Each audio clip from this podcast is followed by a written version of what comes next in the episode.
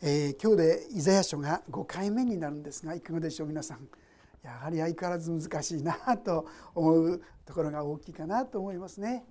まあ、一つはですね神様がどういうところでこの書物を書かれたかってことを理解しないと分かりにくいかなと思います。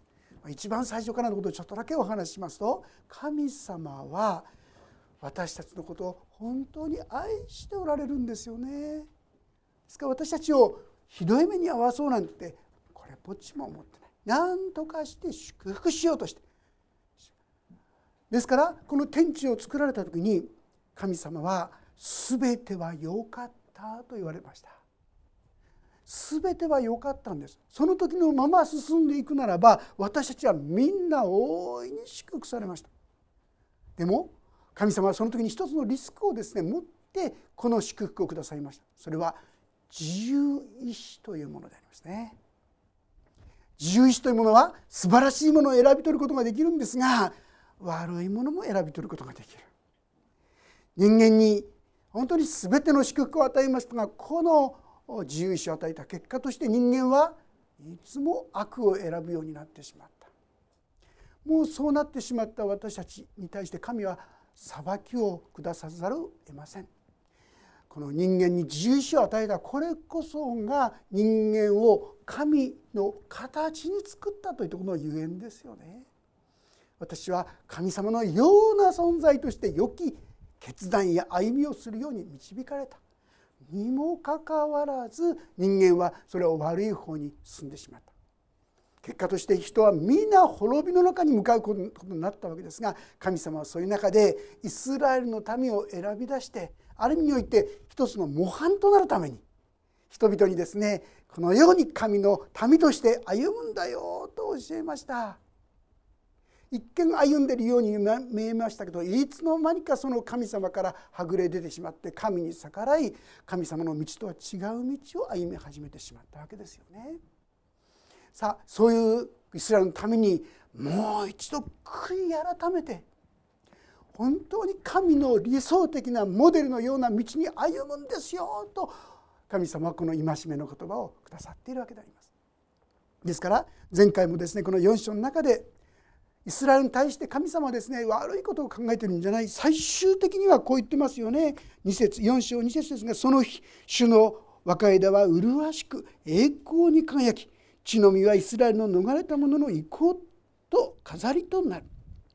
シオに残された民エルサレムに残った民は生と呼ばれるようになる。皆そしてエルサレムにエルサレムで命の書に記されたものである。彼らは本当に祝福される。これは世の終わりに起こる事柄をですねもう前もってですねあなた方にはこういう計画がありこういう素晴らしいことをしようとしてるんだから。だからあなた方がその道を歩むようにと進めてくださっているんですが。しかし第5章に入ってですね今日のところあなた方の現実はそれとは全く裏腹な生き方となってしまったこのことを実は語ってそれは単にですね私たちを責め立てようとしているのではなくて悔い改めて私たちが神のもとにあってもう一度本当に幸せな本当に幸いな生き方をしてくれるようにとこのことを願ったというそういうことなんですね。5章の一節からもう一度読ませていただきます。さあ我が愛する者のために私は歌おう。そのブドウ畑についての我が愛の歌を我が愛する者はよく肥えた山腹にブドウ畑を持っていたあのイザヤ書っていうのはですね預言書でもありまたですね この詩的にも書いてありますしまた令和的にっていうんでしょうかねそういうのも書いてますが一体何が何を言ってるのか分かりにくい非常に難しいとこですけどもまずここでですねさあ我が愛する者のこの我が愛するものって何だか分かりますか？何だかっていうのはちょっと表現よくないんですがこれ神様のことですよ。神様のことです。そして「私は」っていうのはこれイザヤですよ。預言者イザヤが「私は歌おう」この神様をですね歌おう。そのブドウ畑についてこのブドウ畑っていうのはイスラエルの民を言っています。神を信じていたはずのイスラエルの民。このイスラエルの民をどんなに神様が愛しておられるかその愛の歌を。我が愛する者はよく肥えた山腹にブドウ畑を持っていたってこういうんですね。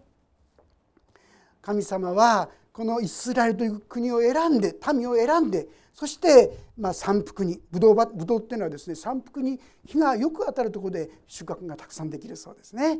水はけの良いところですね。しかし同時に土もですね肥えてなかったら実がならないですよね。ここにありますようにそれはよく肥えたとあります、まあ、テラロッサっていうんですが非常にこう植物がですね水がちゃんと与えられればよく育つ土なんだそうですね。そういう土地にですねこのブドウこのイスラエルの民を植えたってこう言うんですよね。でさらに2節彼はそこを掘り起こし石を取り除きそこに良いブドウを植えその中に櫓を立て酒舟までも掘って甘いブドウのなるのを待ち望んでいたってこう言うんですね。ブドウというのはですねただほっとけばこうなるかというとそうじゃないみたいですねどんどん葉が欠けたようにしっかりとした実がならなくなってしまうよくお世話をすることによってしっかりとした実がなるんですがまずはですね まあ、イスラエル行かせていただいた時私思ったんですが畑っていうところにはですね 石がゴロゴロ入ってるんですね。えー、ガイドさんが「これ畑ですよ」えー、これ畑かいなと思うぐらいにあっちこっちにですね石ころっていうか岩っていうかねそういうのがこう散在してんですよ。でまずブドウをする時にはですねそういう石を取り除くんですよね。その取り除いた石であるいは岩で塀を作るっていうんですから随分の量でしょ。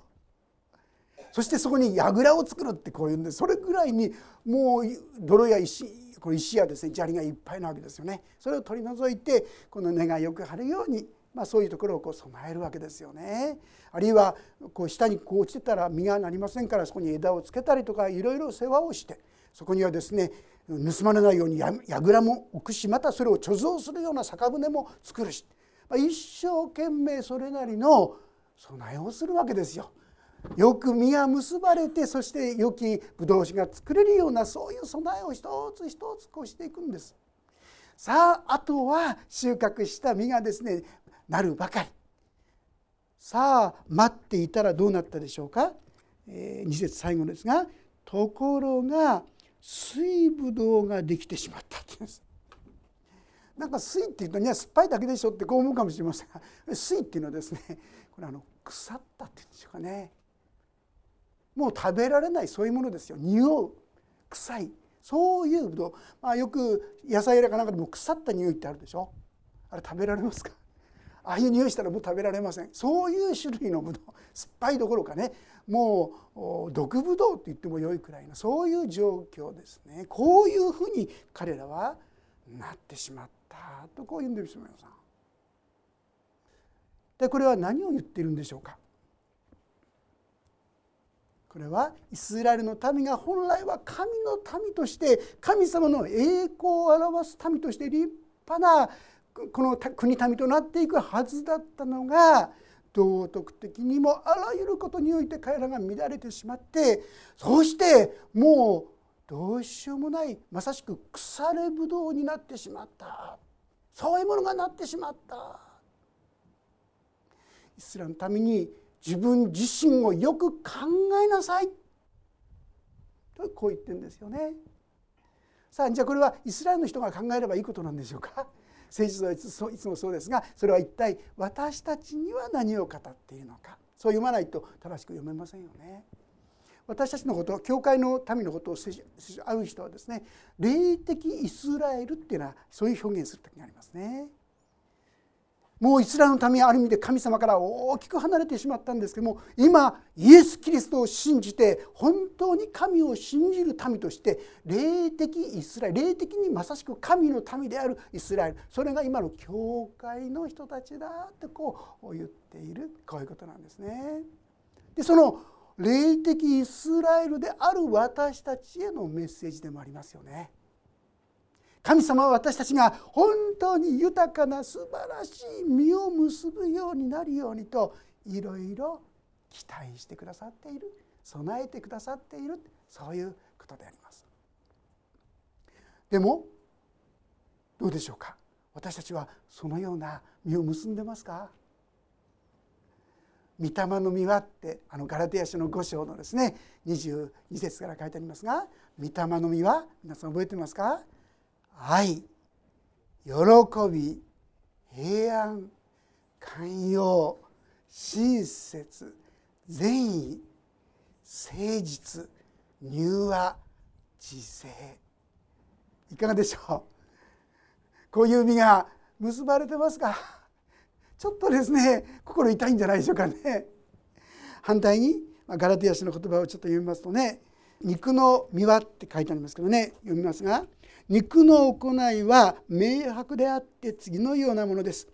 不貧困汚れ公職偶像礼拝魔術敵意争いそねみ憤り党派心分裂分派妬み酩酊遊興そういった類のものですいかがでしょう。これがここでいう酸っぱいブドウの実ですよ皆さん。腐れブドウの実ですよ。いかがでしょう。そう言われるとあらこの御霊の実よりもこの酸っぱいブドウの方がたくさん身につけてるなって思うところが多いんじゃないでしょうか。会いに行きたいなと思ってるのに愛する代わりに人を裁いたり罵ったりですね。恨んだり憎んだり。あるいは本当にこう人が一緒に喜んで呼びたいにそこには妬みや嫉妬やですね恨みやそういった思いがいつも心の中にですね満ちてきてしまって良き身とは到底言えない身を結ぶようになってしまってはいませんか？ということですよね。ああこれは他でもないこのイスラエルの民だけじゃない私たち自身へのメッセージなんだなってことがですね分かっていていただけるのではないかと思います。さあそして3節こう言います。そこで今エルサレムの住民とユダの人よ。さあ私と我がブドウ畑との間を裁け。我がブドウ畑になすべきことでなお私何か私がしなかったことがあるのか。なぜ甘いブドウのなるのを待ち望んだのに水ブドウができてしまったのか。なぜあなた方はこんなになってしまったんだというこう神様の嘆きですよね。私はあなた方が本当に良い実がなるように一生懸命したでしょうってまあ具体的なことをイスラエルにしたことを覚えてますか？皆さん。アブラハムを選びその質を選びそして一時期はねあのエジプトにいましたけども奴隷の身であった彼らをそこから救い出してくださいました。どのように救い出してくださいましたか？多くの数えきれない奇跡を彼らに見せてくださったじゃないですか。私随分思いましたね。これくらい奇跡をですね私にも体験させてくださったら私ももうちょっとまともな信仰になったんじゃないかなってそんなことをよく思いましたね。イスラエルのためにこれでもかこれでもかって奇跡を彼らは体験させてくださったんです。あるいはですねこの航海というあの海ですよねあれもわざわざ神様それを体験させたと思いますね道を迷わせたように思わせてそうして海を真っ二つに分けてですよその海の下を本当に歩いて渡ったんですよ。この目とこの足でって、まあ、彼らの目と彼らの足で彼らは体験してったわけですよ。そしてそこから出てくりゃ彼らはどうやって食べるんですか？ねえ男だけで数十万60万。まあ女性や子供入れたらもう数百万の人々ですよ。その人々をどうやって養うんですか？神様は彼らに毎朝マナということものをくださったでしょ？朝起きると白いなんかコエンドルのようってねちょっとこう何でも焼いたり煮たりできるようなものらしいんですがそういったものをですね毎朝ですよ皆さん。でも彼らはそうなるとどうなったでしょう？しばらくそれを食べてると「あ来た」って言うんですね。何にもないのに神様がねそれ備えてくれてくださってるのに感謝じゃないんですよ。毎日こんなマナばっかりだってね。で肉が食いたいってこういうわけでしょ。そうすると神様ですねそれでもそのわがままを聞き入れてうずらを飛び飛んでこさせるんですよね。覚えてますか？水がないって言ったらですねモーゼが石でパン石をパンとこう杖で叩くとそこから水がブワーンと出てくるんでしょ。これでもかこれでもかこれでもかと彼らに神様の姿や神様は本当に彼らを見て知っているんだな分からせていたのに彼らは「ああ神は私をもうお見捨てになった」とかね「神はもう私に帰り見てくんない」とか不平とつぶやきと文句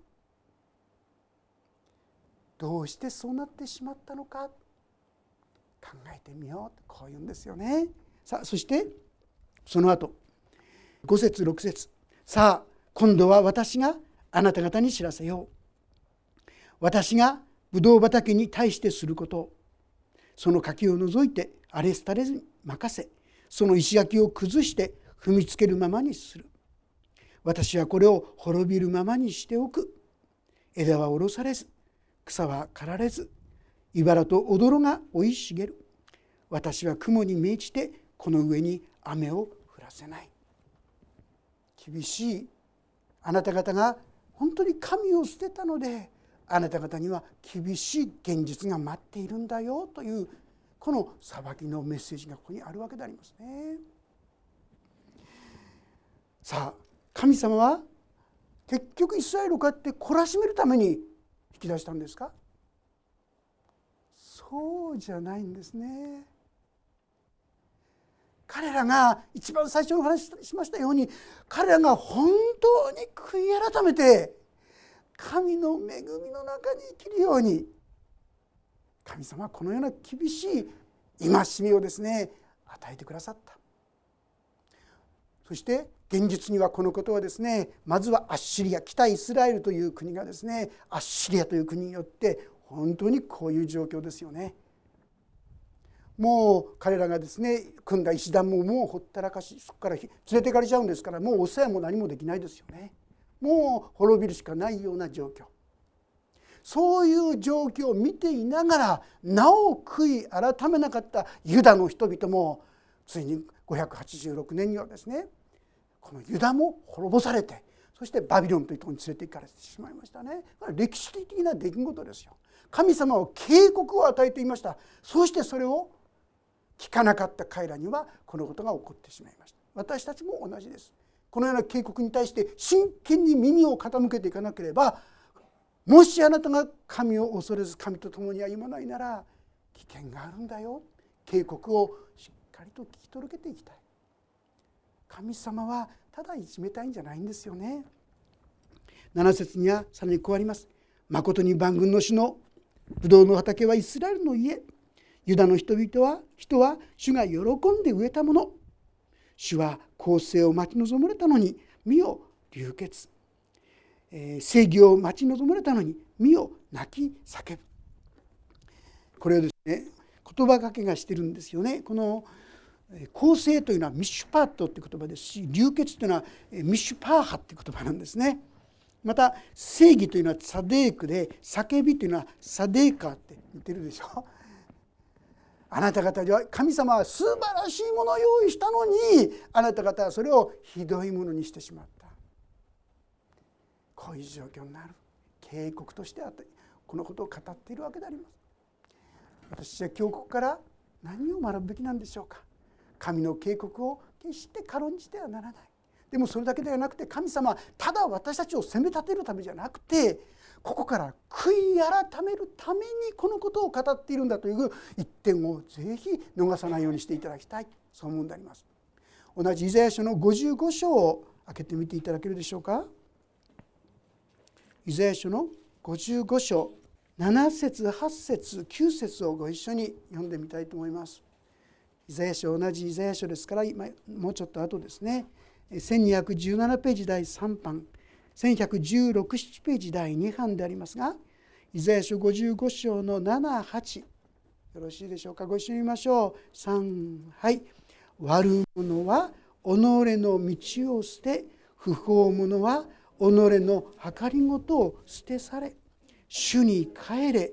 そうすれば主は憐れんでください私たちの神に帰れ。豊かに許してくださるから。私の思いはあなた方の思いと異なり私の道はあなた方の道と異なるからだ。主の見告げ。天が地よりも高いように私の道はあなた方の道よりも高く私の思いはあなた方の思いよりも高い。神様は私たちが立ち返ることを待っているんです。でも立ち返るためにはまず私たちがああ自分は腐れぶどうになってしまってるってことを正直に認める必要があるんですよ。ああ自分はずれてしまっていた間違っていたとんでもない道に踏み出してしまっていたってことを正直に認めていくことが必要なんですよね。イスラエルのためにまずそのこと私がこれだけ手をかけて本当にあなた方が甘い実が結ばれるようにしたのにあなた方がよく考えてごらんあなたの結んだのは甘い実ですか？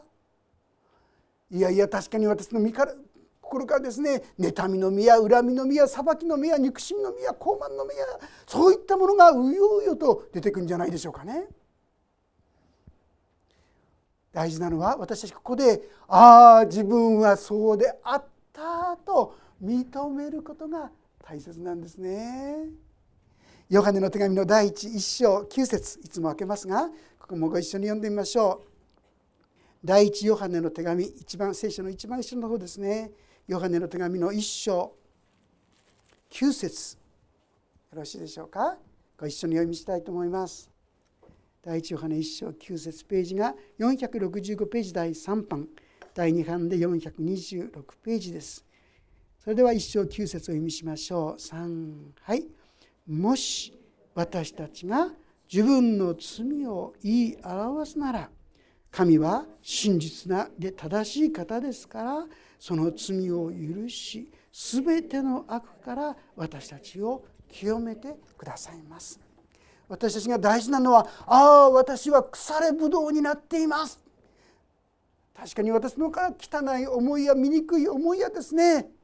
あもう嗅ぎたくないと思うようなそんな匂いを発散してるんじゃないでしょうかね。私はですねこう思うんですね。あ自分はヘドロだなって。ポコポコポコポコン出てくると臭いってね。皆さんもしご自分がああ私はヘドロのようだと思えたら実は幸いなんですよ。ああ自分はそういうものだな。どうして？だから十字架なんだなってよくわかるわけですよ。もうこれはもう自分の力ではどうにもならない。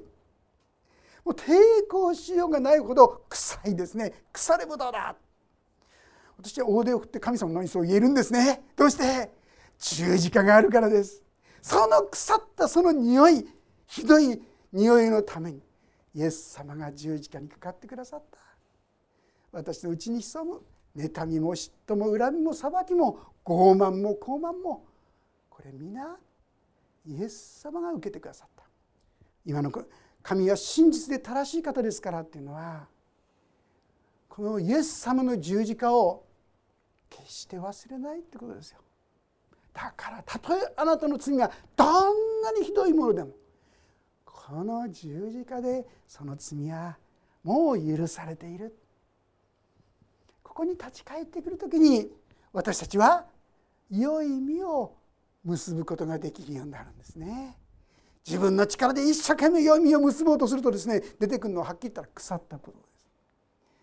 皆さんも一生懸命ですね人のために一生懸命やったつもりやったところがですね現実にはあんまり喜ばれないこともありますよ。肉の頑張りだからなんですね。自分の中に潜んでいるそういう罪の告白がなされてないからなんですね。そうするとそこからはですね腐った匂いしか出てこない。私たち自分の中に潜んでいるその汚れを罪を正直に認めてああそういうものでして私はそういう醜い心を持ったものでした認めていくことが大事なんですね。イスラエルの民がなぜこうなってしまったんでしょうね。一つは恵みに慣れてしまって感謝することがなかったからかなって思いますね。彼ら何にもなかったところから毎朝毎朝マナをいただいてたんですよ。だから毎日奇跡を体験してたんですよ。にもかかわらず彼らは飽きたって感謝する間に不平とつぶやきと文句いかがでしょう？でも私たちもしばしばそうなってると思いませんか？支援の103編の2節の言葉「我が魂よ主を褒めたたえよ」主のよくしてくださったことを何一つ忘れるなってこう言われてますよね。で皆さん思い出そうとして皆さん何良いことあったですか？どんな良いことあったですか？思い出そうとするとあれ何かあったかなって。すぐに出てこないと違いますか？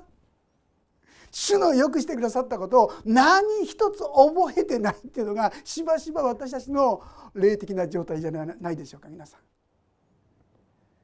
与えられているものを感謝すべきですね。マナが与えられていること水が与えられていること例えばここにですね彼らは石垣を作ってたけどもそれを放置してしまった彼らは自分でやった自分でやったって思うかもしれませんでも彼らがそうやって仕事ができるように食べるものを与え水を与え空気を与えたのは誰ですか？それを忘れてしまった彼らはもはやそういったこともできない状況に置かれて初めて自分たちがなんと傲慢に陥っていたか感謝しないものとなってしまっていたか気づかされてくるわけですよね。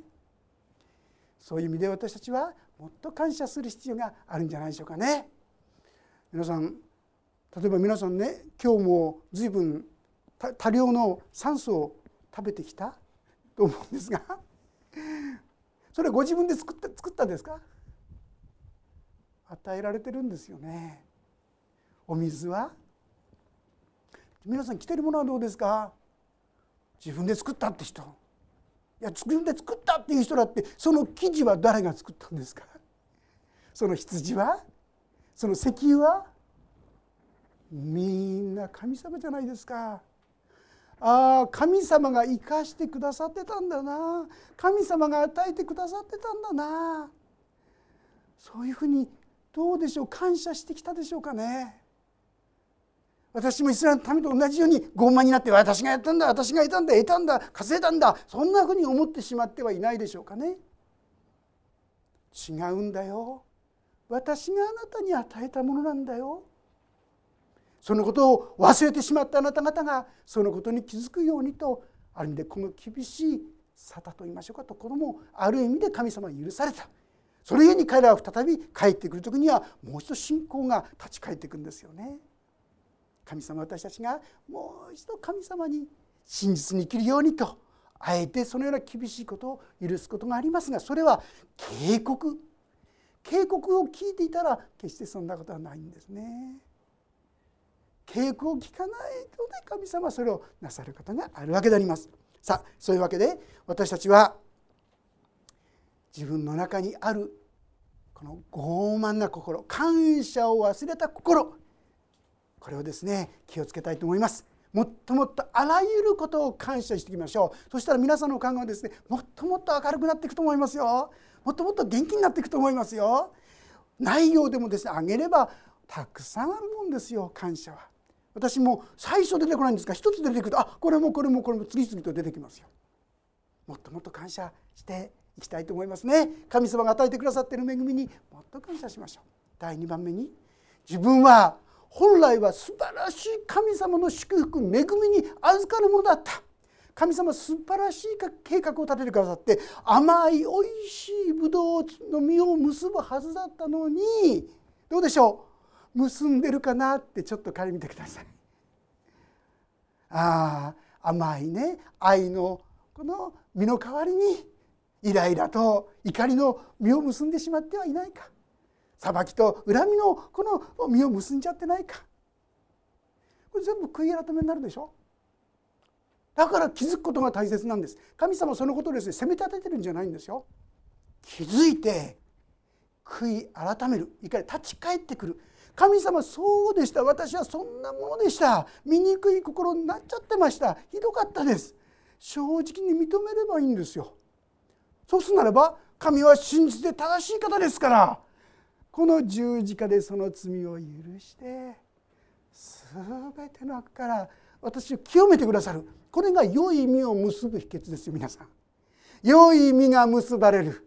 おいしい甘いぶどうが結ばれるための秘訣は悔い改めがあるかないかですよね。悔い改めというのは正直そうでしたって。謙遜な心と言いましょうか。自分は醜い心でしたという心があるかないかです。さあもう一つ秘訣がありますよ。甘い実が結ばれるために。ヨハネの15章というところも開けてくださるでしょうか。ヨハネの福音書の15章。15章の5節の言葉をご一緒に読んでみましょうか。3節4節5節15章の345をご一緒に読んでみたいと思います。よろしいでしょうか？3はい。あなた方は私があなた方に話した言葉によってもう清いのです。